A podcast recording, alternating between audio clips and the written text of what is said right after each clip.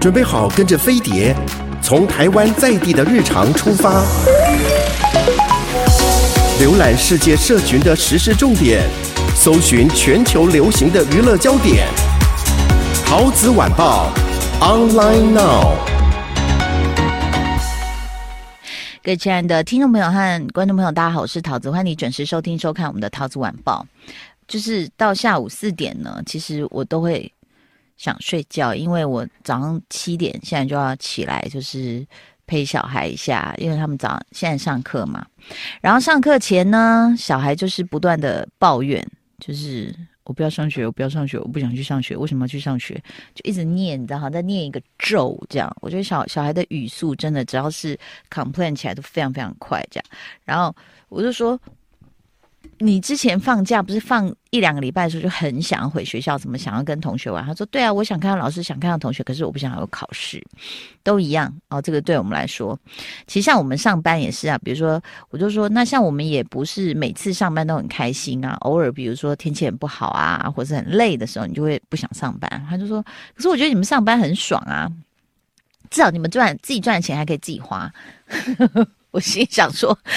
对啦，是财富自主哦，这样子未未必到财富自由，但是财富自主的这种感觉是还不错的。这样，那所以这个就一直听小孩在念，那但是我就尽量早上七点多就起来陪他们。那既然起来了，我就会开那个 Clubhouse，然后就做一个一个小时左右的节目，这样啊。比如说有时候就问说大家吃早餐了吗？不是只是问你早餐的内容，是讨论说到底要不要吃早餐。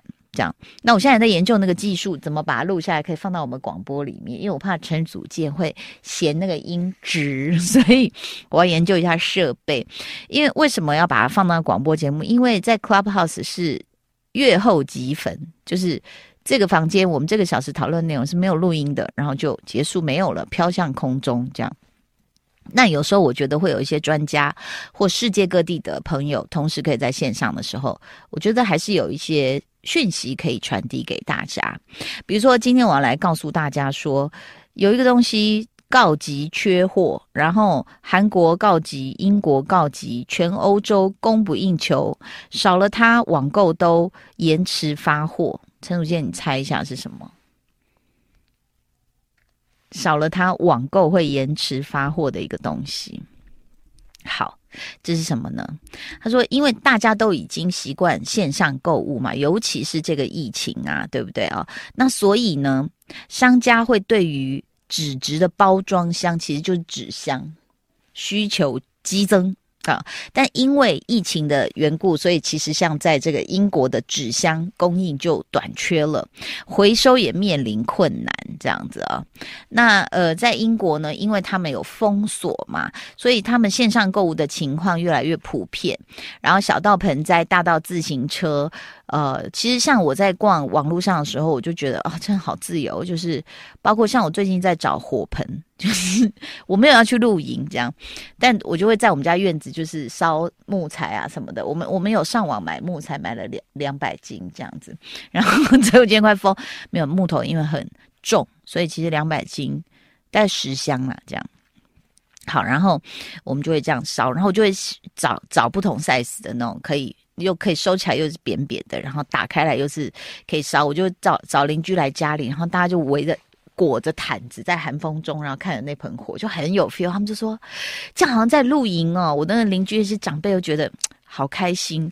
然后后来到了就是比较晚一点的时候，我自己进去要帮他们倒茶的时候，我就发现屋子里真的太暖了，所以我就是说。大家要进来吗？大家进来说哦，里面那么暖，就是没有意识到在外面坐太久。好，那纸箱告急哦，那就无法发货啊。你有很多东西你可以卖，但是没有纸箱啊，哈。那英国像有一些，尤其是红酒，他们喜欢喝酒嘛，那酒一定要纸箱。还有玩具零售商，他们就把发货的时间本来两天我可以送给你，现在要延到。七天一周，然后呢，就是来因应这个包装纸箱的一个物流的问题。英国有一个协会叫回收协会啊，英国回收协会首席执行官西蒙·埃林他说：“人们以前都是去玩具店买东西，装到一个袋子里带走。现在不一样了，消费者如果在线上购买十件玩具，那这个商店就有可能需要十个。”独立的包装纸箱来寄送到家，这样我也觉得，所以我觉得这会是地球最大的一个环保问题哦。因为有时候那个纸箱真的是太多，然后有一些网站我真的网购一次，我发现就像他讲的，十项是十个分门别类的装来的时候，我就不订了。我觉得你太不环保了。我不知道你的部门是分的就是这样多，因为有时候有一些呃电商其实它是一个箱子送来。这样，但我有有有订到，就是明明我是同一个订单，可是你分十个寄来，我觉得 那个太不环保了。这样，好，英国伯明翰有一家纸箱公司哦，工作人员他们就在加班这样子哦，处理网上的这些包装箱的订单。那他们说，仓库每天都有三辆大卡车，完成六次以上的，就是我现在讲的不是搭电或是就是那个纸箱哈，他们有三辆大卡车，六次以上的纸箱接送、接收跟运送，还是没有办法去满足市场上的需求。好，那英国有个纸箱有限公司叫萨德勒斯纸线纸箱有限公司的董事总经理叫麦克啊，他说我们现在预定的这个订单呢、都已经到六月了。他说这种现象从未有过，包装箱的这个价格上涨幅度在百分之六到百分之七，我觉得我们要去买他的股票，因为现在真的线上。网就是网购太发达了，对吧？而且他们说要考虑新一轮的调价，因为二零二一年全年的需求太高了。陈永健，你你网购吗？你网购吧，你平均一个月会买多少件东西？你有算过吗？啊？三到五，三到五项哦，那也不少哎。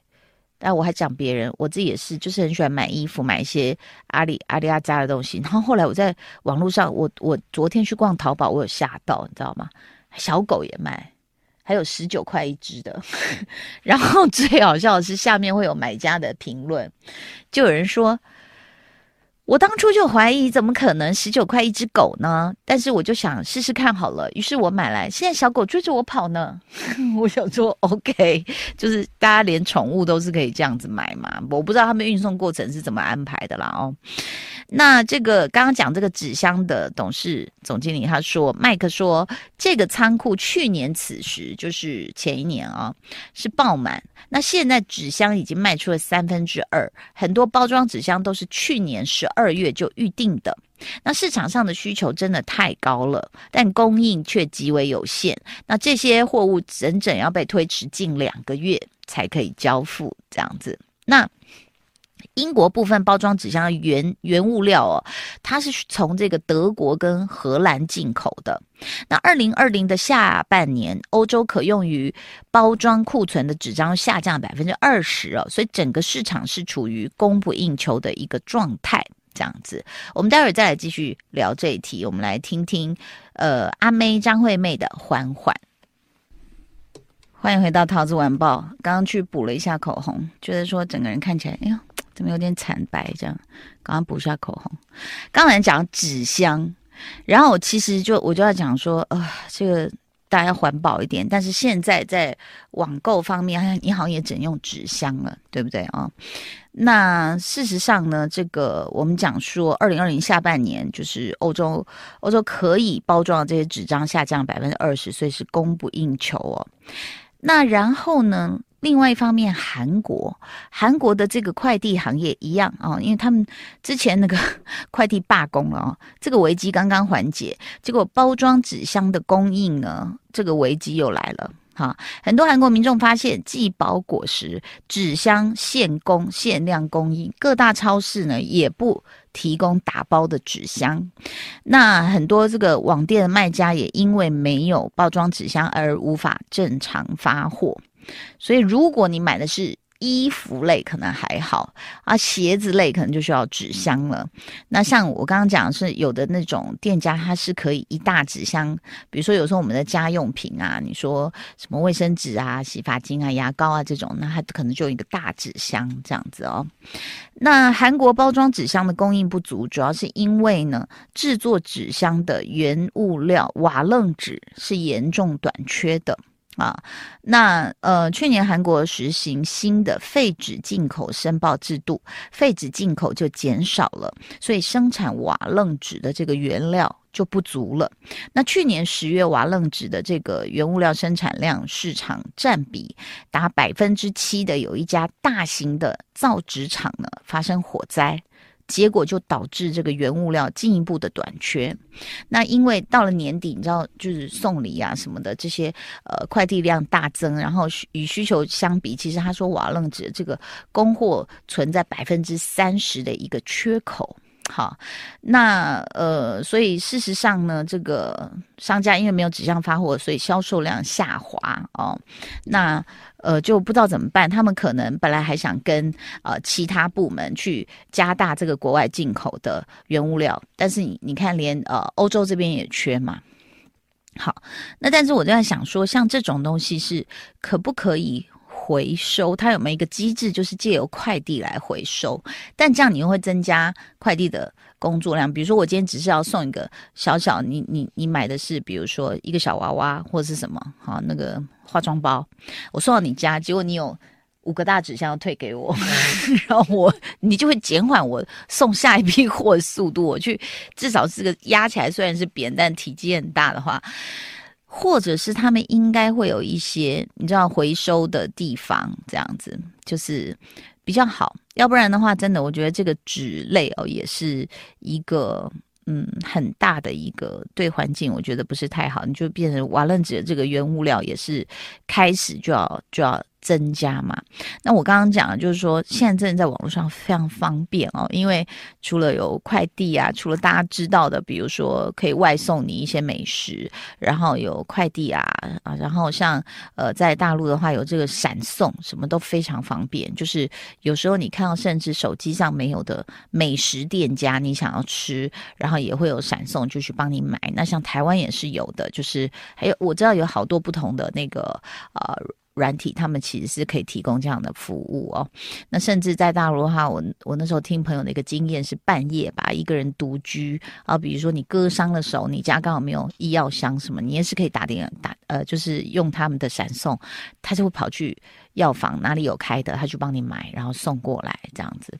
那所以讲到这个纸箱呢，我不知道你们怎么处理哦。像我刚刚讲到我们家买那个木材，它也是纸箱装这样子，然后我们就一箱一箱的打开这样子，然后我们也是呃会资源回收啦。那但是这个纸箱，我觉得会影响了整个全球，因为现在那个量太大。你说你你记不记得那时候是？双十一类似这种的，什么那种 seven 什么，全部那个走道都挤满了，那个还是小 case 哎、我记得看过，好像不知道是 Amazon 还是阿里巴巴，就是整个那个他们在工作的流水线，你会觉得你看不到别的颜色。就是 那个整个瓦楞纸的颜色是填满它身后的空间，然后他线上他在那边分配一些作业的时候，你也是看到都是瓦楞纸，就觉得是相当恐怖。以后这个可能会是一个、呃、蛮大的问题了哦。那不过这很有意思的就是说，现在比如说像我刚刚讲露营用品，其实露营用品有很多，我觉得看起来还蛮嗯。我觉得是空间环保。什么叫空间环保？比如有些玩具，你根本不可能把它折扁扁，对不对？但是我我那天上网又开始看了，因为我要找火炉，然后就看到一个铁架还挺好看，他就示范给你看，它那个架子跟板子都可以收收收收收变一个像大概比 A4 纸，当然是不可能不可能比它薄，但大概就是像这样子薄薄的，就是呃有点像你的 iPad 套子这样子的厚度，就连 iPad 这样子。好，然后你就会觉得说，哎，这个我就觉得这个叫空间环保，或者是像露营的那种，你想象得到那种童军椅，就是可能可以坐两个人那种，它其实收起来也是就扁扁的，非常的方便。然后我就自己又上网订了一小口的那个瓦斯炉，就这样小小的、圆圆的，它大概就是我觉得大概高五十公分左右吧，宽大概不到二十公分。然后就是一小口那个火炉，然后你就可以这个煮个水啊什么的。不过说起来，这个露营这件事情呢，陈永健应该不会想去试吧？陈永健跟我老公一样是属于公主类，他们不会轻易把自己放在一个荒山野地，然后 睡在睡袋里。待会儿再跟你讲这个我在网络上看到的露营趣事。先来听一首歌，来自张三李四《Sing It All》。欢迎回到桃子晚报。刚刚在讲露营这件事情哦，其实像我知道，像陆佳怡、小米跟她老公两个是非常厉害的行家。然后我的身边有些朋友，像我化妆师啊、发型师，最近是迷上了露营。然后我就想说，每个人。原因不同，比如有些人很喜欢大自然，然后有些像我的朋友是夫妻感情不和，然后他们就想借由露营呢，好像觉得说在露营的时候两个比较不常吵架，殊不知碰到大雨又要搭帐篷的时候吵得更凶。然后呢，我是那天陪小孩在看 YouTube，有一个是不是叫洋葱，然后他。的朋友叫博君，然后他们都是用那个就是简单的画风这样画，然后再配一些实体的照片这样，然后他们就说他们去新竹监实，然后露营，然后呃就是一开始都还好，然后他说他一个人搬那种就是像那种地砖吧，要搬。六十块，就是你必须要隔绝你的帐篷的那块地垫跟地板，就是你不希望那个湿气反潮，然后就那个地垫要六十块，因为他们有三个帐篷，然后就对对对对对，光是这样拖过来，然后然后堆拖过来，他说他快死了这样，然后其他人可能就在准备，比如说煮火锅啊干嘛，然后他就把它堆好之后呢，接下来就介绍说你还要用那个一个地垫，好，其实我我有帮我女儿搭过帐篷这样。那个地垫啊，其实就是大概不到零点五公分这样子啦哈。我相信，当然应该有更专业的，就更厚或怎么样，或是你除了隔的那个防水垫，你上面还会有什么睡觉垫、什么垫、什么垫。好，好，我们就搭好帐篷，然后呢就很累嘛，因为那些这些其实搭帐篷并就是要。我觉得有五十肩的人可以去做看看，就是你要这样整个这样撑很开，拉很高，然后这什么一根钢索穿过这边，什么这是内脏，还有外脏，这整个搭完就觉得说，哎，其实好像做了那个国小的那个体操一样，整个人都伸展许多，然后还要拉，还要那个用锤头去敲那些呃，就是把它固定住的这些根基的那些钉子，好。他就很好玩，就说晚上吃火锅，大家觉得很幸福。终于，哎，我们棚也搭好了。哎呀，这个火锅太美味了。我跟你讲，就很奇怪。我觉得人的味觉是因为环境而改变。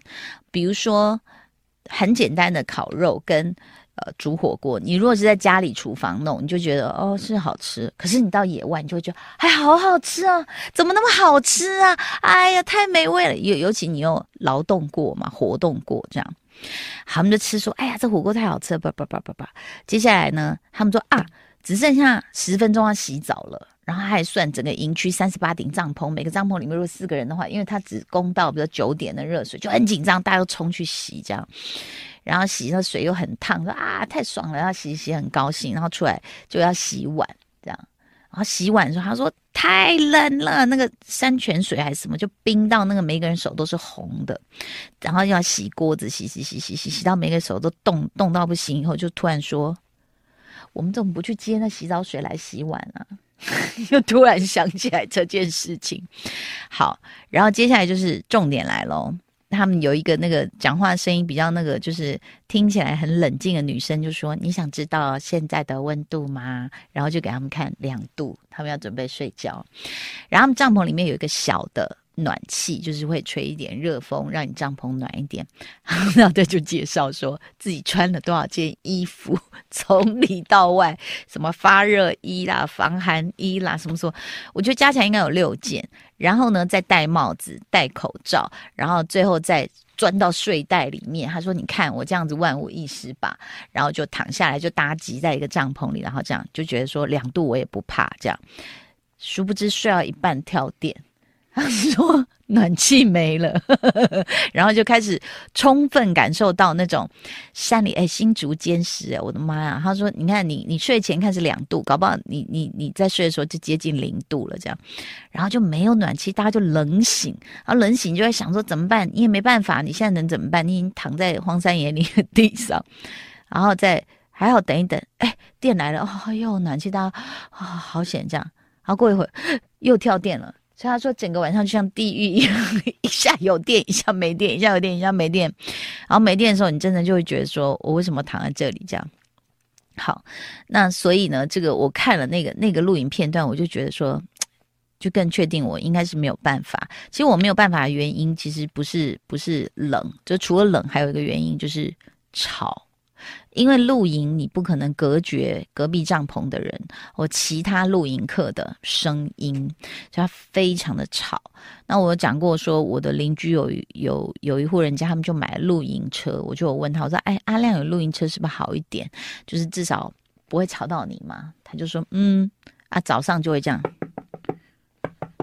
我说：“有人来敲门了。”他说：“嗯。”人家来参观我们露营车，敲我们玻璃说：“哎呦，这个玻璃不错，这玻璃不错，根本不管我们在里面睡觉。”然后他说隔壁的人就说：“我要回台北了，我告诉你，我这二十四个鸡蛋，我全部都要现在一次把它煎完来吃。”然后我的朋友就说：“谁管你要不要现在吃二十四个鸡蛋？”但是别人的兴奋跟别人的讨论，然后别人不管划酒泉或什么哦。你都是听得非常的清楚哦，因为露营就是没有隔音。但是我觉得偶偶尔一次，其实带小孩去，小孩会非常非常的开心。但我也跟我的朋友们讲说，其实就说你们在煮菜的时候，我们是会陪你们的。然后晚上我们就回家睡觉，也是可以的。好，今天的节目到这边告一个段落，谢谢你的收听哦，拜拜。